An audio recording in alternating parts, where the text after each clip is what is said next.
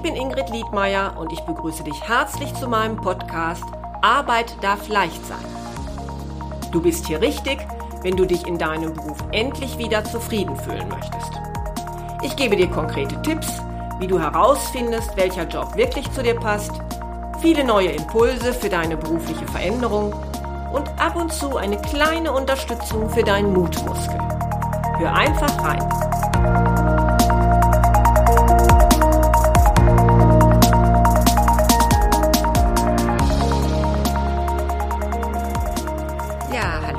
Dass du wieder reinhörst.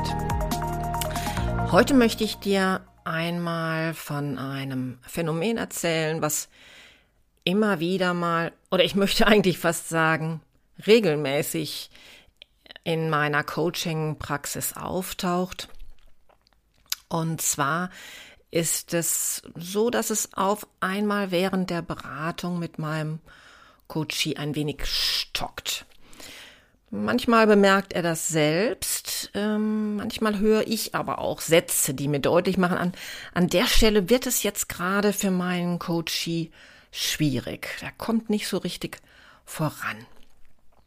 Es gibt mehrere Möglichkeiten, woran das liegen kann, und eine habe ich schon mal in meiner Podcast-Episode, wie du deinen inneren Saboteur bändigst, vorgestellt.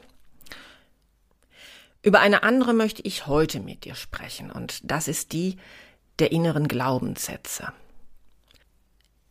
Vielleicht beschreibe ich dieses Konstrukt der inneren Glaubenssätze zunächst mal kurz, denn ja, manchmal lebt man ja so in einer Blase. Das heißt, für mich, die ich mich natürlich mit diesem Thema viel beschäftige, ist dieser Ausdruck selbstverständlich.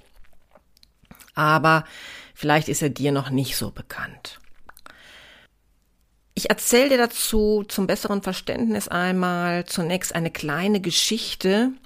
Und zwar ist es die Geschichte vom kleinen Zirkuselefanten. Weil diese Geschichte sehr schön deutlich macht, was Glaubenssätze sind. Und zwar geht es darum, dass in einem Wanderzirkus ein kleines Elefantenbaby zur Welt kommt. Niemand im Zirkus hat natürlich die Zeit, sich jetzt ständig um dieses junge Tier zu kümmern und aufzupassen, dass es nicht fortläuft. Deshalb macht der Wärter das, was er in solchen Situationen schon immer gemacht hat.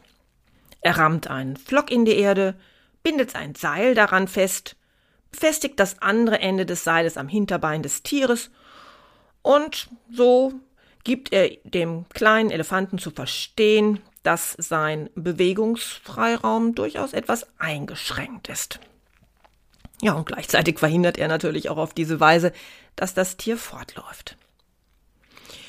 Was macht der kleine Elefant? Er beginnt zunächst das Terrain zu sondieren, erobert seine neue Welt, indem er in alle Himmelsrichtungen herumläuft, und zwar eben natürlich so weit, wie es sein Seil zulässt. Auf diese Art und Weise entsteht dann schließlich ein runder, durch die Länge des Seils vorgegebener Kreis. Nach einer Weile schließlich hat unser kleiner Elefant alles entdeckt, was es innerhalb dieses Kreises zu entdecken gibt. Er macht die Erfahrung, dass es ihm hier gut geht, und jeder Versuch, den Kreis zu verlassen, ist schmerzhaft, denn in dem Augenblick zerrt ja das Seil an seinem Bein. Also beschränkt er sich auf sein Reich, in dem er sich gut auskennt und dessen Grenze bald durch einen festgetretenen Kreis gekennzeichnet ist. Nun geht die Zeit ins Land und unser kleiner Elefant wird größer und kräftiger und eigentlich könnte er inzwischen den Flock mühelos aus der Erde ziehen. Aber in der Zwischenzeit ist etwas geschehen. Der Elefant hat nämlich gelernt. Er hat gelernt, dass es gar keinen Sinn macht, an diesem Flock zu ziehen, dass der Versuch, seinen Kreis zu verlassen, schmerzhaft ist. So richtet er sich in seiner Komfortzone behaglich ein und die Welt da draußen scheint für ihn nicht mehr erreichbar. Dieser kleine Elefant hatte also nun für sich den Satz entwickelt geh nicht weiter als bis zu diesem Kreis, denn darüber hinaus wird es schmerzhaft. Das war sein Glaubenssatz. Das heißt also, innere Glaubenssätze geben das wieder, was wir über uns denken, unsere inneren Einstellungen und auch Annahmen im Grunde über das, was unsere Umwelt, das Leben zu bieten hat, wie es funktioniert. Und je nachdem, wie unsere Glaubenssätze heißen, fokussieren wir uns auch dann auf das, was diese Annahmen bestätigt. Das heißt, wir interpretieren Geschehnisse entsprechend unseren Erfahrungen. Aber die Geschichte vom kleinen Elefanten zeigt auch, dass wir unsere Handlungsweisen entsprechend dieser Glaubenssätze ausrichten. Das hat zur Folge, dass so eine richtige Veränderung in unserem Leben kaum zustande kommen kann, wenn sie diesen Sätzen nicht entspricht. Oder wie der Autor Anthony Robbins es einmal recht schön beschrieben hat, alle persönlichen Durchbrüche beginnen mit einer Änderung unserer Glaubensmuster. Ja, aber fragst du dich vielleicht, wieso haben wir denn überhaupt solche Sätze? Wie konnte das denn überhaupt passieren? Eine Möglichkeit ist, dass wir sie schon in der Kindheit von unserer Familie entweder gesagt bekommen haben oder vorgelebt bekommen haben. Möglich ist auch, dass die Reaktion unserer Umgebung uns solche Sätze hat formulieren lassen. Das heißt, es muss nicht jetzt zwingend durch die Eltern geschehen sein. Es können auch Verwandte sein, Lehrer, etc. etc. Ich erkläre das vielleicht mal an einem Beispiel, wie sich ein solcher Glaubenssatz bei mir entwickelt hat. Ich komme aus einem Elternhaus, in dem Arbeit immer einen sehr hohen Stellenwert hatte. Dass Arbeit für meine Eltern so wichtig war, ist durchaus verständlich, wenn man sich deutlich macht, dass sie der Kriegsgeneration angehörten, dass sie zunächst mit leeren Händen dastanden und sich erst einmal etwas aufbauen mussten. Und zu diesem Aufbau gehörte natürlich auch, einige Hürden zu überwinden. Sowohl mein Vater als auch meine Mutter habe ich daher immer als ausgesprochen fleißig wahrgenommen. Dass sie also mal die Füße hochlegten, das kam ganz, ganz selten vor. Selbst also am Wochenende gab es immer etwas zu tun. Urlaub gab es nur selten. Und neben der Tatsache, dass es mir vorgelebt wurde, hm, wurden mir auch Sätze wie ohne Fleiß kein Preis schon früh in die Wiege gelegt, wenn ich mal keine Lust hat, hatte, mich mit der Schule zu beschäftigen. Nun ist aber Fleiß ja erst einmal gar nichts Schlechtes. Manchmal wirkt dieser Wert in unserer Zeit ja fast ein wenig altbacken, aber so sehe ich das nicht. Und auch für mich, die ich ja Jura studiert habe, muss ich sagen, dass diese Einstellung ja ganz hilfreich war. Denn äh, ja, wie allgemein bekannt, ist äh, die Juristerei ja durchaus ein lernaufwendiges Studium und wenn man da fleißig ist und lernen kann, ist das sehr unterstützend. Die Kehrseite ist aber, wenn diese Glaubenssätze uns eben nicht mehr unterstützen, sondern wenn sie mehr oder weniger unüberlegt über unser Leben bestimmen. Wenn sie uns also nicht helfen, sondern eher blockieren, wenn sie uns vielleicht sogar schaden. Und da bleibe ich nochmal bei meinem eigenen Beispiel. Als ich dann schließlich mein zweites Staatsexamen abgeschlossen hatte, hatte ich zwei Kinder und bin danach auch direkt ins Berufsleben gestartet. Und auch nach der Geburt meines dritten Kindes habe ich mir eigentlich keine allzu lange Auszeit genommen. Irgendwie hatte ich immer das Gefühl, etwas tun zu müssen, fleißig sein zu müssen, etwas leisten zu müssen. Und aus heutiger Sicht denke ich, habe ich mich da zeitweise doch erheblich überfordert, was ich aber damals gar nicht so wahrgenommen habe, auch wahrhaben wollte. Aber heute, wenn ich darüber so nachdenke, ist mir schon klar, warum ich damals deutlich häufiger mit kleinen Infekten zu tun hatte als heute. Also mein Körper rief da wohl immer schon ein wenig auch mal äh, zwischendurch nach Auszeiten, nach Pausen. Ich weiß aber auch, dass Menschen, die diesen Glaubenssatz haben, es noch viel schlimmer treffen kann. Denn schlimmstenfalls finden sie sich dann irgendwann in Burnout-Situationen wieder. In meiner Praxis höre ich auch ganz häufig einen anderen Satz und das ist der, aber ich musste das doch durchziehen. Also gerade Menschen, die sich beruflich neu orientieren wollen, haben schon häufig während ihres Studiums oder während ihrer Ausbildung gemerkt, dass es nicht das Richtige für sie ist. Aber sie haben sich nicht getraut, einen anderen Weg einzuschlagen, weil ja, dieser Satz, ich, ich muss das doch durchziehen, ich kann doch jetzt nicht einfach aufhören, der hat sie geh und begleitet.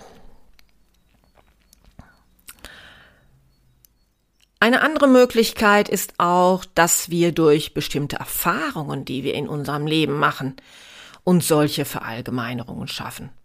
Also zum Beispiel, den vielleicht viele kennen, ich kann kein Mathe. Wie viele Menschen gibt, das, gibt es, die das heute glauben, weil es in der Schule schlechte Noten gehagelt hatten? Als, ja, sie hatten immer das Gefühl, da ganz viel tun zu müssen. Und das Interessante ist, dass ich inzwischen eine Reihe von Menschen kenne, die später irgendwann im Berufsleben gemerkt haben, dass das gar nicht stimmt. Ja, und so gibt's auch noch eine ganze Reihe von anderen Sätzen, also zum Beispiel Sätze wie das schaffe ich doch gar nicht. Dafür bin ich zu alt. Damit kann ich doch kein Geld verdienen. Eine berufliche Veränderung kann ich mir nicht leisten, hab doch da dafür gar keine Ausbildung. Chefs sind doch alles Halsabschneider. Wenn ich scheitere, mache ich mich lächerlich. Also, ich könnte jetzt wahrscheinlich noch unendlich lange weitermachen mit verschiedensten Sätzen, die ich kenne, die mir untergekommen sind aber das würde dann hier zu weit führen. Und viele dieser Sätze, die wir also selbst uns in unserem Unterbewusstsein geschaffen haben, die uns also so durch unser Leben begleiten, die machen uns hoffnungslos, die machen uns sogar hilflos. Wir finden uns dann in einer Opferrolle wieder und glauben, diese wären festgeschrieben. Dabei finden sich viele der angeblichen Probleme im Außen vielmehr im Inneren. Und das zeigt auch so schön diese kleine Geschichte vom Zirkuselefanten. Unsere Schranken, die sind im Kopf und die müssen keineswegs der Realität entsprechen.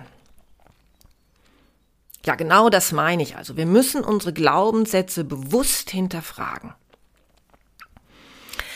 Also ich sage das nochmal, diese Glaubenssätze, die müssen nicht schlecht sein. Es gibt auch gute Glaubenssätze. Aber wir müssen uns fragen, gelten sie für uns immer noch? Gelten sie auch in dieser Situation? Wir dürfen uns halt nicht von ihnen ungefiltert leiten lassen. Was kann man tun?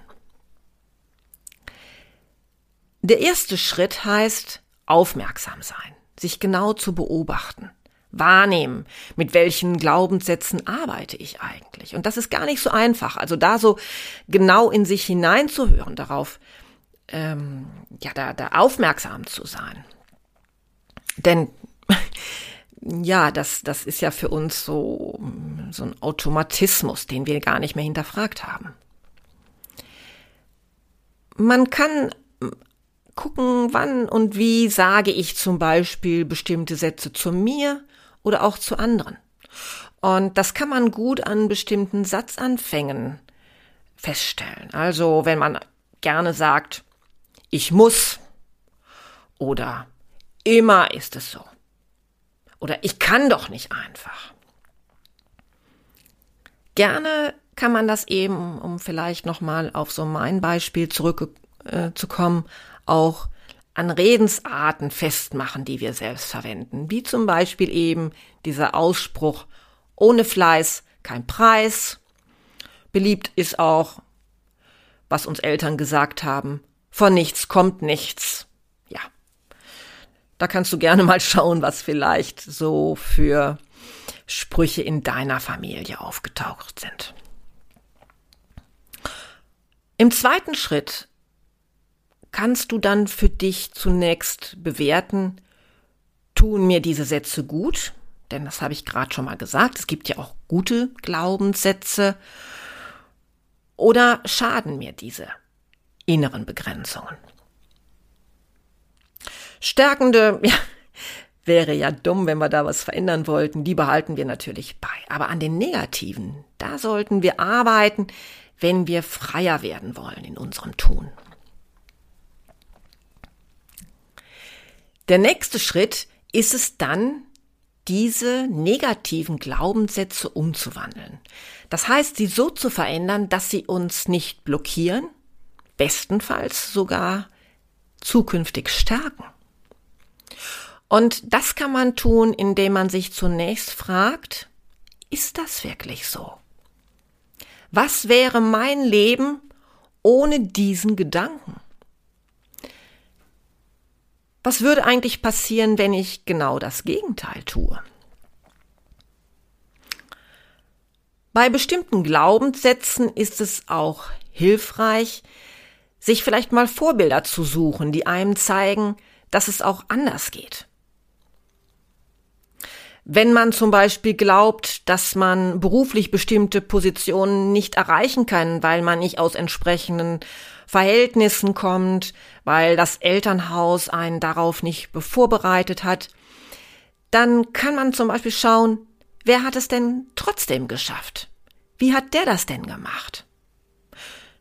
Und da gebe ich gleich mal einen kleinen Ausblick auf meine nächste Episode, denn da werde ich mir einen Gast einladen, die genau das geschafft hat und uns zeigen wird, wie sowas funktionieren kann. Man kann sich aber auch überlegen, welche Glaubenssätze die Person, die man gerne wäre, wohl hätte, um dahin zu kommen, wo man selbst hin möchte. Also zum Beispiel, egal wie mein Elternhaus aussieht, ich entscheide, ob ich beruflich erfolgreich sein möchte. Oder ich finde Wege, um dieses Ziel zu erreichen. Und dabei sind wir schon auch beim letzten Schritt. Denn haben wir diese Sätze identifiziert? Haben wir gemerkt, dass sie uns begrenzen, dass sie uns nicht gut tun? Dann geht es darum, diese Glaubenssätze umzuformulieren, unser Denken neu zu programmieren, unser Unterbewusstsein neu zu lenken. Gestalte also die Sätze so, dass sie dich nicht mehr blockieren, sondern unterstützend wirken. In meinem Fall hieß das also nicht mehr, du musst immer fleißig sein und etwas tun, sondern erholt bin ich erfolgreicher. Ich darf mir Pausen gönnen und nach getaner Arbeit die Füße hochlegen und entspannen. Ich habe mir die Erlaubnis gegeben, indem ich mir gesagt habe, das ist völlig okay, ohne dass ich ein schlechtes Gewissen haben muss. Ich glaube, das ist vielleicht auch nochmal so ein Aspekt. Also so sich selbst die Erlaubnis geben, etwas zu tun. Denn ähm, wir sind ja da häufig sehr streng mit uns. Das ist ja ähm, oft so ein Satz, gerade wenn er so aus dem Elternhaus kommt, ähm, wirkt er ja quasi wie so ein elterliches Dogma, was, was uns beeinflusst. Ja. Ich hoffe, dass ich dich in dieser Episode ein wenig inspirieren konnte, deiner Glaubenssätze bewusst zu werden und ganz gut einmal zu schauen, welche da sind und auf sie zu achten. Ich bin fest davon überzeugt, wenn dir das gelingt, bist du auf einem guten Weg, dir anders als der kleine Elefant viel größere Freiräume zu schaffen, dein Potenzial zu leben und es dir in so vielerlei Hinsicht einfacher zu machen. Ja, und jetzt bin ich gespannt, wie dir diese Folge gefallen hat, ob du daraus etwas für dich mitnehmen konntest und ich würde mich wirklich freuen, wenn du mir einmal von deinen Erfahrungen berichtest. Meine Kontaktdaten findest du unter www.liedmeier-coaching.de. Ich hoffe, du hörst auch das nächste Mal wieder rein. Bis bald und tschüss.